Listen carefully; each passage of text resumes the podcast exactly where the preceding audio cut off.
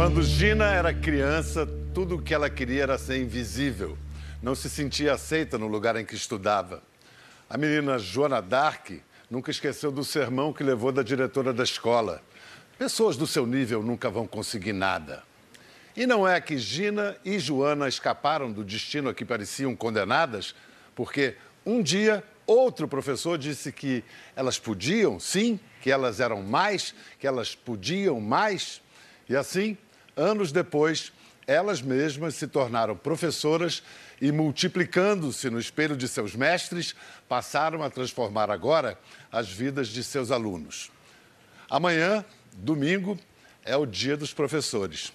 Aqui vai, então, nossa homenagem, com carinho, às mestras Gina Vieira Ponte e Joana Dark Félix. Eu olho para vocês duas sentadinhas aí e vejo todas as professoras e professores do Brasil. É a nossa homenagem hoje. Ah, muito obrigada. É. Obrigada. Vamos começar pela Gina, tá? Nossos primeiros educadores são os pais da gente. Sim. Quem foram seus pais, a origem deles, de onde vieram? Então, eu tive a benção de ser filha do seu Moisés e da dona de Janeira. Benção por quê? Porque é o que mais me define. Seu Moisés era um homem que não teve condições de aprender a ler, ele era analfabeto. Onde isso, Gina? Em Sobral, no Ceará.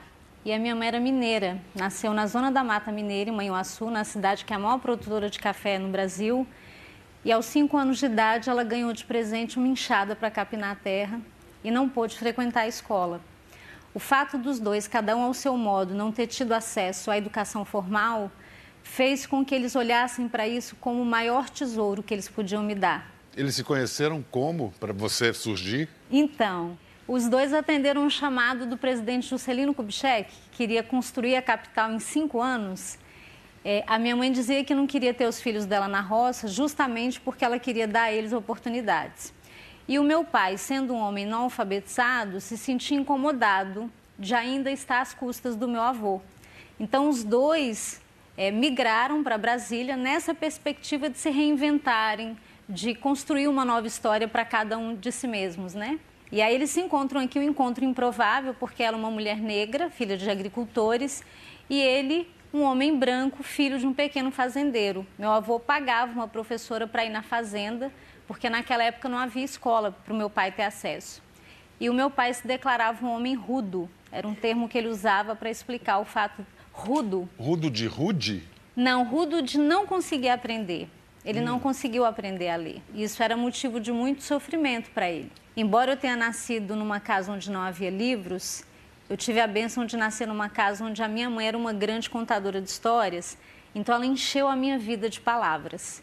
E as palavras mais preciosas que ela trouxe para a minha existência foram as palavras que remetiam a como tinha sido a trajetória dela ela ouvia repetidamente que ela não cabia nos lugares. Ela não cabia nos lugares de prestígio social, nos lugares de poder, porque ela era uma mulher negra com pouca escolaridade.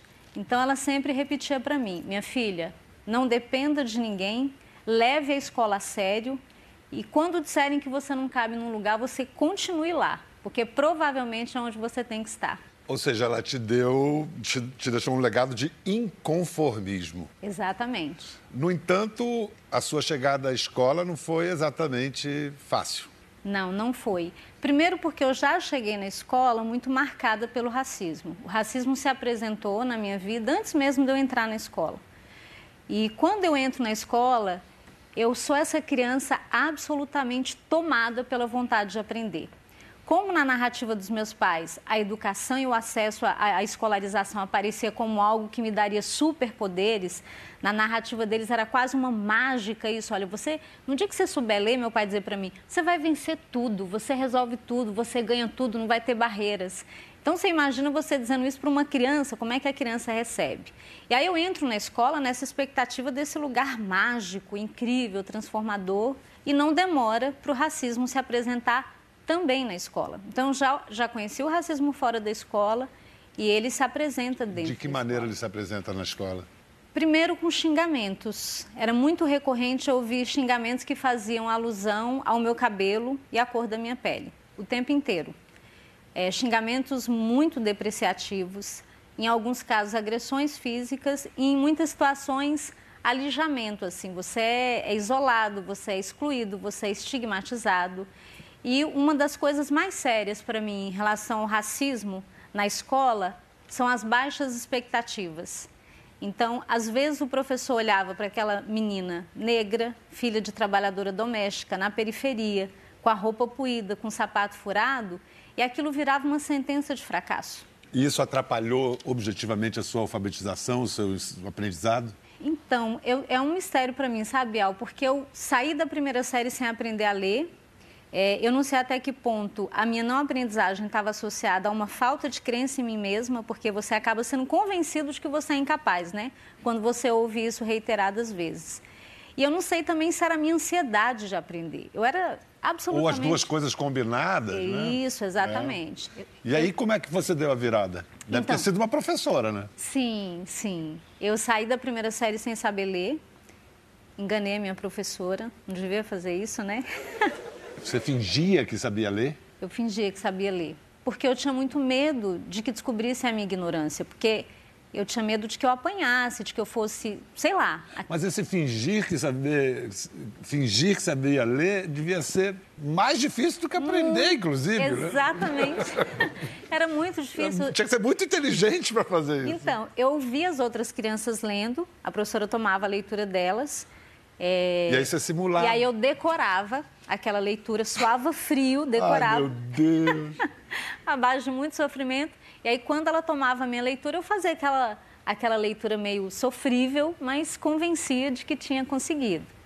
E aí eu vou para a segunda série, com essas fragilidades, mas ainda muito tomada pelo desejo de aprender, e encontro uma professora negra, chamada professora Creuza Pereira dos Santos Lima, hoje com 72 anos, e ela tinha uma fama de ser muito brava, muito rígida, e eu fui parar justamente na sala dela. E aí, um belo dia, ela me chama até a carteira dela. Até aquele momento, o esforço que eu mais fazia era para ser invisível. Então, eu sentava na última cadeira, eu entrava na sala muda e saía calada. Eu não queria ser percebida, porque eu fui, como criança, eu fui elaborando os meus mecanismos de sobrevivência naquele espaço. E o que eu entendi que funcionava era: se eu ficar bem quietinha, se eu não fizer absolutamente nada, não vão perceber a minha existência, não vão me xingar.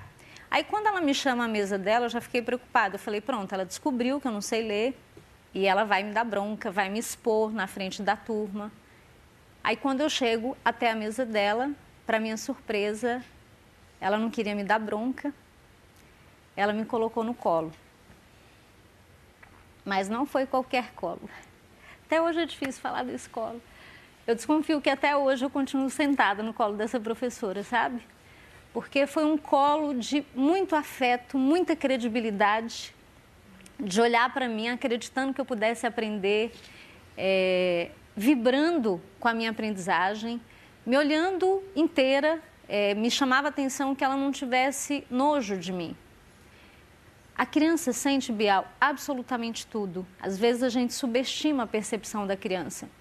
A criança sente quando ela não é bem-vinda, quando, ela não é, quando ela não é amada, quando o adulto se afasta dela. Então, era muito recorrente, por exemplo, eu ver outras crianças sendo abraçadas, acarinhadas, acalentadas. E eu não percebi esse contato físico comigo. Então, quando a professora Creuza me colocou no colo, aquilo já provocou um impacto muito profundo dentro de mim. Porque eu falei, meu Deus, então eu sou uma criança passível de ser amada? Eu tenho alguma coisa importante? E ali naquele momento, ela em alguma medida referendou todas as narrativas do meu pai e da minha mãe, porque naquele momento ela estava dizendo para mim: aqui é o seu lugar, aqui você é bem-vindo, eu acredito que você pode. Aquilo foi tão forte e tão poderoso que ali no colo dela, aos oito anos de idade, eu tomei a decisão mais importante da minha vida. Eu disse para mim mesma: eu não quero ser invisível, eu quero ser professora.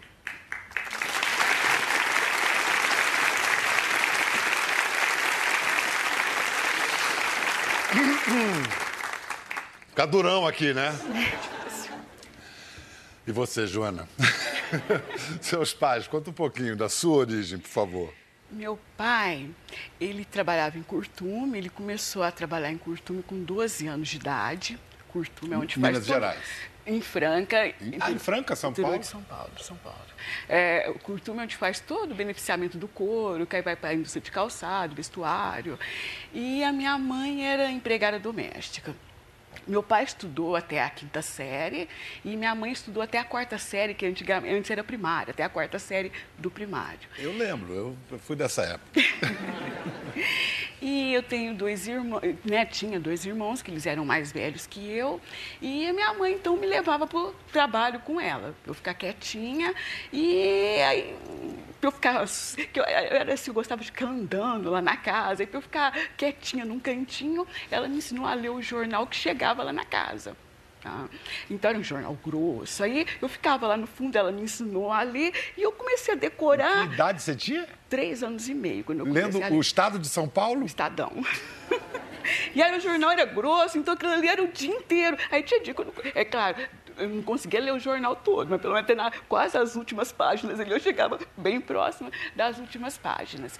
E eu, assim, eu decorava as palavras iguais, eu marcava tudo com. Eu tinha ganhado uma caixa de lápis de cor, estava tudo pela metade, né? mas tinha era 24 cores. Para mim isso era uma maravilha. Aí eu marcava as palavras iguais e com isso eu ia decorando e fui aprendendo. Ou seja, você se ensinou a ler? É, foi. E, e a minha mãe contribuindo, assim, sem estudo, ela foi minha primeira professora. E aí? Aí um dia, e essa minha mãe era empregada doméstica na casa de uma diretora, né, da diretora de uma escola. Aí um dia ela chegou lá à tarde, foi lá no fundo, no quarto onde eu estava, me cumprimentou, falou: "Ah, que bonitinho, você está vendo as figurinhas?" Aí eu falei: "Eu tô lendo". aí ela falou assim: Aí depois de desmaiar, a diretora disse o quê? Ela falou: "Como? Lê esse pedacinho aqui para mim". Aí eu li perfeitamente bem. Ela assustou, falou: "Como, né?" Aí ela conversou com a minha mãe e falou assim: "Olha, eu posso levá-la para a escola na primeira série, uma vou levar uma semana. Se der certo, a vaga é dela. Aí fui, deu tudo certo. Aí entrei na primeira série com quatro anos de idade. E, e assim, eu, aí, ao contrário dela, eu sentava na primeira carteira, ali de frente para a professora. Não dava para ser invisível. Não, não, não queria mostrar. Aí eu fazia questão de tirar a melhor nota da sala. Aí eu acabei sendo a primeira aluna da sala. Sim, mas, mas, mas então essa, essa trajetória de brilho, você já chegou, né, a primeira aluna da sala, não bate com a história que eu contei no início do programa, da, da diretora te dando um sermão e dizendo que pessoas do seu nível não vão ser nada. Isso então, aconteceu? aconteceu? Quando aconteceu seguinte, e como? Nessa escola eu estudei a primeira e a segunda série, aí ah. na terceira série eu fui estudar numa escola próxima da ah, minha casa. Tá né? Eu mudei de escola. Aí um Ainda dia eu estava com. É, em Franca, eu estava com seis anos de idade. Hum. Aí um dia, no, no, intervalo, ali na hora do recreio, tinha uns pedreiros, tinha uns materiais do, do pedreiro, aí os alunos mexeram, derrubaram umas madeiras. Aí vou, terminou o intervalo, voltamos para a sala de aula. Aí a diretora foi lá na sala, aí não é, nós achávamos que ela ia chamar a atenção só daqueles meninos que tinha bagunçado ali na hora do recreio. Aí não, ela chamou a atenção da sala toda. Aí, e, e nessa escola, assim, tinha um pessoal uh, de um nível social mais elevado e tinha também gente de um nível social bem mais baixo. E parece que estava meio agrupado ali, o pobre com pobre, ali meio rico com rico, né? Aí ela foi na sala e falou assim, olha, uh, pessoas do nível de vocês, falou bem assim para a sala, nunca serão nada na vida. Somente esses pais que vêm trazer aluno aqui de bicicleta na escola, imagina se vai conseguir ser alguma coisa. Né? Aí aquilo lá, nossa, para mim, eu entendi o que ela falou. Me ofendeu bastante. Aí você dividiu isso com a sua família quando você chegou Foi, em casa? aí fui, né, terminou a aula, meio-dia, fui para casa. Aí de tarde, que eu morava na casa do Curtume, Sim. dentro do Curtume, na área do Curtume. Aí à tarde, a hora que meu pai chegou em casa, eu falei, olha, aconteceu isso, isso, isso. Aí meu pai falou assim, olha, se a gente, nós vamos tentar, mas você vai estudar e vai provar que você é melhor que ela. Porque você só vai conseguir ser melhor que ela através do estudo. E vai mostrar para ela que você vai ser alguém na vida. Aí, eu que eu não queria mais voltar para a escola se chutando.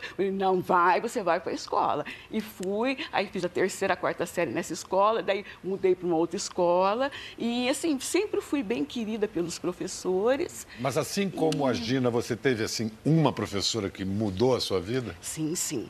É, tive algumas professoras, inclusive nessa terceira série do, do ensino fundamental, eu tive uma professora chamada Neide Franchini, que a, a professora até ficou meio chateada com as palavras da diretora. Hum depois, assim, ela, como ela deu colo para todos ali na sala de aula.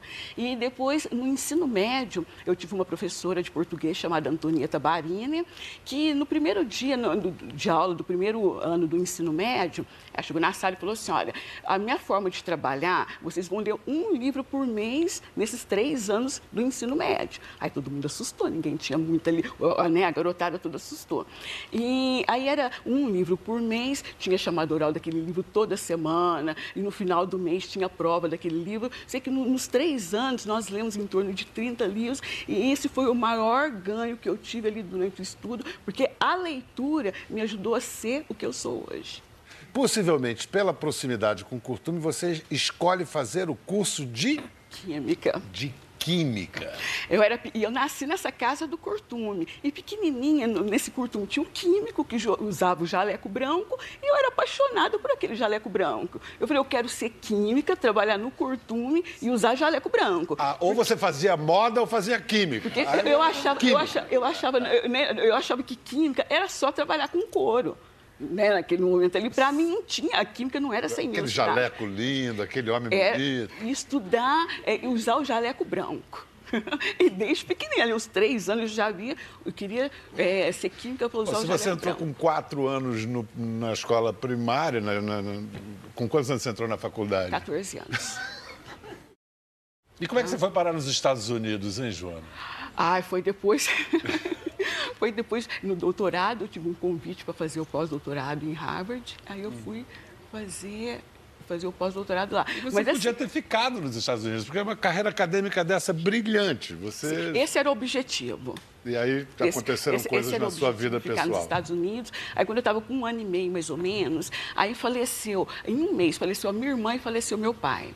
E aí minha mãe ficou muito doente e eu terminei né, o pós-doutorado e acabei voltando para Franca. Bem triste, porque não era aquele destino que eu, não era aquilo que eu tinha eh, feito ali todo o cronograma para minha vida. E aí, e... e aí, é nessa volta, nesse momento que você decide ser professora? Foi. É... Quer dizer, ainda, ainda não tinha. Foi assim, meio olhando meio torto. Assim. Aí surgiu o concurso na Escola Técnica Estadual do Centro, eh, do Centro Paula Souza surgiu né, o concurso na, na escola. Eu fui, fiz o concurso, mas falei assim, ai, gente, não, não é... Minha mãe não queria sair de Franca, queria ficar em Franca. Falei, ai, não é muito bem isso que eu quero, mas vou lá fazer o concurso. Aí fiz o concurso, aí falei, ai, como é que eu vou fazer, né? E aí já fiz um, um projeto, submeti um projeto para a FAPESP, que é a Fundação de Amparo à Pesquisa do Estado de São Paulo. Fui, apro foi aprovado, aí eu comecei a desenvolver pesquisa lá na escola. Aí depois eu comecei a envolver os alunos na iniciação científica, que eu falei assim, olha, eu vou ter que fazer alguma, alguma coisa diferente. Então, esse tradicional da iniciação científica na, na graduação, então eu trouxe isso para educação básica. E aí me realizei como professora, porque assim, aí me, me, estimulou aquele desejo de fazer com que os alunos trilhassem o mesmo caminho que eu trilhei lá no passado. Aí para usar uma expressão bem simples, a Joana Dark deu um sacode naquela, história, naquela escola técnica. Não é? Deu, a coisa mudou, deu. Você vai contar já, já, mas antes, agora vamos retomar a história da Gina, que estava em que pé? Tinha se tornado professora, era professora, mas aí acontece algo que abala as suas crenças. Você vive um momento muito difícil dando aula. O que, que aconteceu e o que, que fez você se transformar? Então, é, a minha concepção de educação foi muito associada a essa experiência que eu tive com a professora Creuza, né? A compreensão da educação como um processo de transformação e a compreensão do professor como um agente de mudança. Eu tinha em torno de uma década de trabalho na escola, com séries iniciais com crianças pequenas, e eu, eu senti um desejo de trabalhar com adolescentes nessa perspectiva de fazer uma coisa diferente, né, experimentar outras possibilidades. E aí fiz o curso de letras, né, eu sou habilitada em língua portuguesa e respectivas literaturas. E quando eu comecei a trabalhar com adolescentes, eu entrava em sala de aula para dar aula e a impressão que eu tinha é que os meus alunos não estavam interessados no que eu tinha para ensinar. Era uma bagunça total era o, era o caos. Eu lembro pontualmente é, desse momento de maior crise, quando eu entro numa sala de aula de sexto ano, e assim, era um cenário caótico. Menino pendurado na janela, menino quicando na carteira. E eu tentando estabelecer a ordem, né? Eu dizia, gente, vamos retomar a aula. Todos os meus esforços foram em vão, eu saí dali, fui direto para a sala da diretora e disse para ela, eu não sei o que está acontecendo, mas eu tenho que sair daqui agora. O que estava acontecendo é que eu estava entrando num processo de adoecimento psíquico grave. É, eu precisei ficar afastada da, da escola e da sala de aula por quase um ano. Recebi um diagnóstico de depressão profunda. Precisei de acompanhamento psiquiátrico, psicoterapêutico, tomar medicação psicotrópica. E na, no processo de terapia, eu descobri que o meu adoecimento estava associado ao fato de que eu tinha muita clareza do que eu queria quando eu me tornei professora. Eu queria reverberar aquela experiência que eu vivi com a professora Creuza. Eu queria que outras crianças e outros adolescentes vivessem experiências de sucesso a partir da educação. Quando eu entro dentro da escola e eu percebo que eu não estou cumprindo esse papel, o sentimento é de fracasso, de impotência. E aí eu tinha duas opções: ou eu desistia da profissão, por não sentir que estava fazendo aquilo que eu acreditava que precisava fazer, ou eu me ressignificava como professora. E aí é um momento que eu decido me, me dar mais uma chance, porque a menina, né, que, que eu continuo ouvindo aquela menina de 8 anos, ela disse para mim, mas isso foi tão importante para você, como é que você vai abandonar isso assim, né? Eu fui estudar, fiz é, três especializações pela Universidade de Brasília, vários cursos de extensão, li uma pancada de livros e cheguei à conclusão que, de fato, os meus alunos estavam resistindo ao que eu estava propondo, porque a minha prática pedagógica estava muito vinculada ao modelo educacional que me formou, que fez muito sentido para mim, mas que não faz tanto sentido para essa gera, geração de nativos digitais que chega hoje à escola. E isso me, me impôs a obrigação de me ressignificar como professora. Você conseguiu como isso? Então, primeiro eu percebi que precisava me aproximar dos meus alunos. Eu fui entendendo que por exemplo, eles falavam muito de redes sociais. Era o assunto na sala, aquilo movia. Eu falei, gente, mas eu nem sei o que é redes sociais. Então, eu criei uma conta numa rede social para usá-la como uma ferramenta pedagógica, para observar que conteúdos eles acessavam, que conteúdos eles postavam, sobre que assuntos eles falavam, o que, que era importante para eles. Nesse processo de olhar as redes sociais dos meus alunos, eu me deparei com um vídeo de uma garota de 13 anos post, produzido e postado por ela mesma, no qual ela se apresentava dançando. O vídeo tinha um teor erótico que me incomodou pelos riscos que aquela menina corria, uhum. desde ser interpelada por um pedófilo até é, ter o vídeo dela levado para um site de pornografia. E ali eu vi uma possibilidade de fazer um projeto diferente, com mais diálogo, com mais interação e partindo de um assunto que mobilizava os meninos, que eram as redes sociais. E aí, qual foi esse projeto? O projeto Mulheres Inspiradoras. Porque a, eu também fui estudar para entender por que, que as nossas meninas muitas vezes empreendem esse tipo de comportamento. E a conclusão que eu cheguei é que desde muito cedo as meninas são apresentadas a esses referenciais femininos. A mulher sempre medida pelo quanto ela é sexualmente desejável, pelo quanto ela corresponde a um determinado padrão de beleza. E no lugar de dar um sermão, né, ou vir com uma lição de moral, impondo a minha verdade para os meus alunos, eu propus um projeto com muita, muito engajamento deles e o ponto central do projeto foi conhecer a biografia de grandes mulheres. Como, por exemplo? Como, por exemplo, Zilda Arnes, a, a, médica, uma das primeiras mulheres a se formar em medicina que criou a pastoral da criança e reduziu drasticamente as taxas de mortalidade infantil. É, eu tive, fiz questão de colocar duas é, personalidades com idades próximas às das minhas alunas, Anne Frank e Malala. Uhum. Porque eu queria que elas entendessem que ser inspiradora não é uma coisa para o futuro. Você pode ser inspirador já. aqui, já, nesse momento, né? Mais tarde a gente incluiu a Joana, encontrei a, a reportagem sobre a Joana e falei, gente, olha, as mulheres inspiradoras estão muito mais próximas do que a gente imagina. Incluí a história dela dentro do projeto nessa perspectiva de ajudar as meninas a perceberem que elas podem ser bonitas, sensuais, não há nenhum problema nisso, mas é péssimo quando a gente diz para as meninas que esse é o único poder que elas têm. O poder da beleza, o poder da sensualidade. Isso é muito perigoso, né? Vamos ver o que, que aconteceu é, com os alunos durante, no decorrer desse projeto. Tem alguns depoimentos.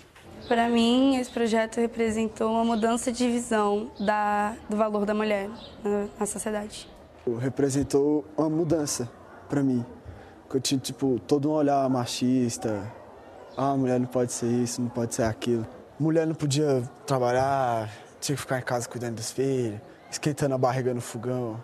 Aí, com a professora criou esse projeto, aí, tipo, minha visão mudou toda. Que agora a mulher tem que ser o que ela quiser, não é o que um homem quer. Eu pude perceber como as mulheres são mais. são ma maiores do que. Do que tudo, sabe? Pode aplaudir. Bom, esse projeto, esse projeto virou livro, né? Esse livro aqui ganhou o Prêmio Ibero-Americano de Educação. Gina se notabilizou por ele. É, vai ser reproduzido esse projeto agora em outras escolas também, né, Gina? Então, depois de ganhar esses prêmios, é, o projeto se tornou programa de governo, graças a uma parceria com a CAF, a Corporação Andina de Fomento, que é um banco colombiano, é, e a Organização dos Estados Ibero-Americanos. O banco conheceu o projeto, se apaixonou pelo projeto e ofereceu recursos para que ele chegasse a mais 15 escolas no Distrito Federal. E o nosso desejo, Bial, é que esse projeto seja um ponto de partida para a gente refletir sobre que escola é essa que nós temos. Porque uma das propostas do projeto é também permitir aos estudantes conhecerem a própria história. Porque depois que eles conheceram histórias de grandes mulheres, eles também foram provocados a pensar sobre as mulheres inspiradoras das suas vidas. Você mexeu com a identidade de todo mundo, né? A partir, de mexer, a partir da investigação da sua identidade, né? Da crise que você teve, acabou buscando inspiração nessas mulheres inspiradoras. Que bonito. Joana, voltando agora, então, retomando a sua trajetória. Na escola técnica, vocês passaram a desenvolver patentes. Quantas patentes vocês já desenvolveram? Também ganharam prêmios, Abessa? Sim, é, 15 patentes, 15 nacio patentes. nacionais e De... internacionais, em, todas elas em 30 países, patenteadas em 30 países, e até o momento nós ganhamos 60 prêmios. E essas patentes são em, em, em que Sim, área? É, assim? Várias áreas que nós desenvolvemos trabalhos interdisciplinares. Aí, é, por exemplo, é, todos, interessante que todos os, os, projetos de iniciação científicas, todos os projetos desenvolvidos, ah, é a partir dos, de um grande problema ambiental da, ambiental da nossa cidade, que são resíduos originados ali no setor coureiro calçadista. É, então é algo próximo da vida sim, da, sim. da comunidade. É, Franca é conhecida como a capital do calçado, né? gera por dia 218 toneladas de resíduos sólidos no setor coreiro calçadista. Olha, eu tenho exemplo de dois pais que me procuraram, inclusive a história foi uma mãe que, que me procurou e falou assim, olha, meu filho de 16 anos estava indo para o caminho do, do, de, de tráfico, tá? mexeu com droga, e ele parou por causa dos projetos. Ele quer desenvolver projetos e quer ser no futuro, quer ser um cientista. Então, isso me tocou demais. E uma outra, né, um pai que, que um outro pai que me procurou dizendo que a, que a filha estava era no caminho, era garota de programa e parou com isso para desenvolver projeto de pesquisa e também ser uma pesquisadora no futuro. Então, eu acho esse, esses dois casos, eu falei, de, de, ganhei 60 prêmios na, até hoje, mas esses foram os maiores prêmios que eu recebi na minha vida.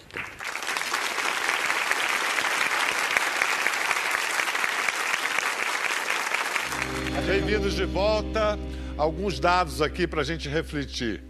Num ranking da qualidade de educação com 36 países, o Brasil ficou em penúltimo lugar.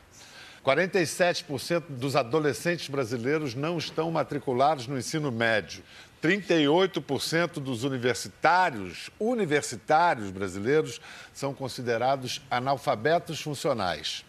O governo brasileiro cortou 4,3 bilhões de reais do orçamento da educação neste ano. Professoras, vocês que continuam na frente de batalha da educação pública, vocês já estão sentindo os efeitos dos cortes no orçamento? Já? Sim, sim. sim Mas a questão é só verba, é só recurso ou é uma mudança de mentalidade também? Sobretudo, Bial, uma mudança de mentalidade. Eu sinto que no Brasil a educação é prioridade só no discurso. Se você olhar na época das eleições, todo candidato a presidente, prefeito, governador a parlamentar, vereador, deputado, todos eles falam de educação. Mas na prática, a gente não vê isso acontecer de maneira efetiva. Eu acho que a gente tem um problema de necessidade de mudar a mentalidade. No Brasil se fala muito se, da educação como se fosse algo para o futuro. Você acaba deixando isso muito para depois. E a educação tem que dar certo e funcionar agora. Aquela criança que está ali na sala de aula, ela não pode esperar o futuro, ela tem que aprender aqui, agora, já. Além da questão da mudança de mentalidade, a gente tem um problema sério de gestão. Eu, por exemplo, que estou no chão da escola pública, eu percebo que os professores estão sobrecarregados com um, um número de turmas e de alunos absurdos. Eu tenho colegas que dão aula para 500 alunos dentro de um componente curricular. Quem dá 500 alunos, 300 alunos para um professor da aula, no final das contas não, não quer que esse professor faça um bom trabalho.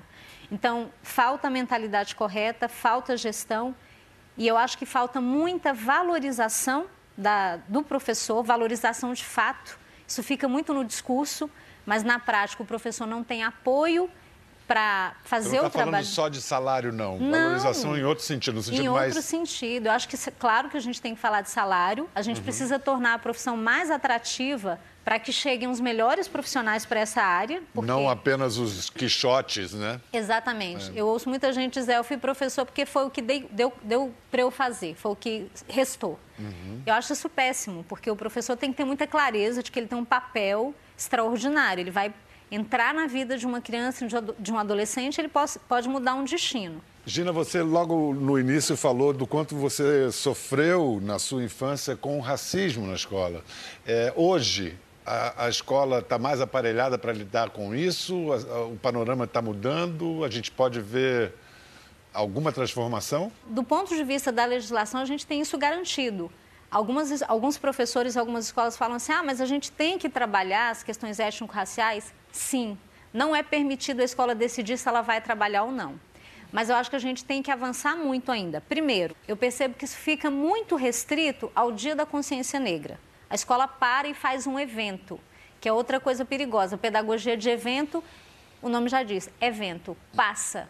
Você faz um, um momento na escola só, falta uma reflexão mais aprofundada, aquilo é muito frágil e não sustenta. Então, primeiro tem que ser uma coisa mais sistemática que aconteça ao longo do ano. Segundo, não adianta fazer discurso antirracista, mas a escola ter práticas racistas.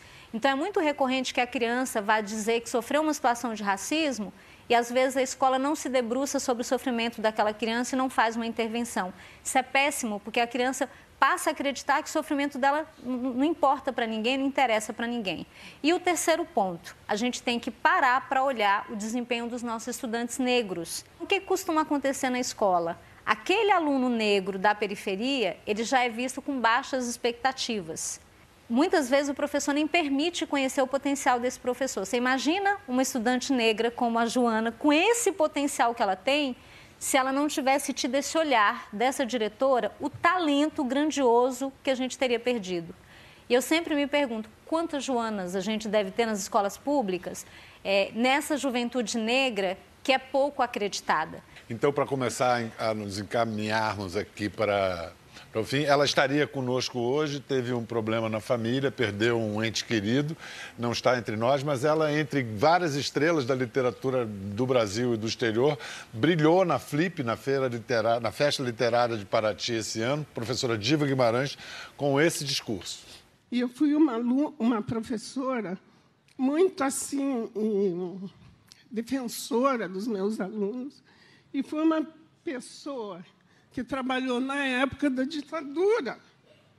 Então, como eu falava com os meus alunos, como eu falava, às vezes, ah, professora, porque eu não quero mais, porque isso, porque eu falava, não. Aí eu contava a minha história para eles, não como miséria, como sofredora.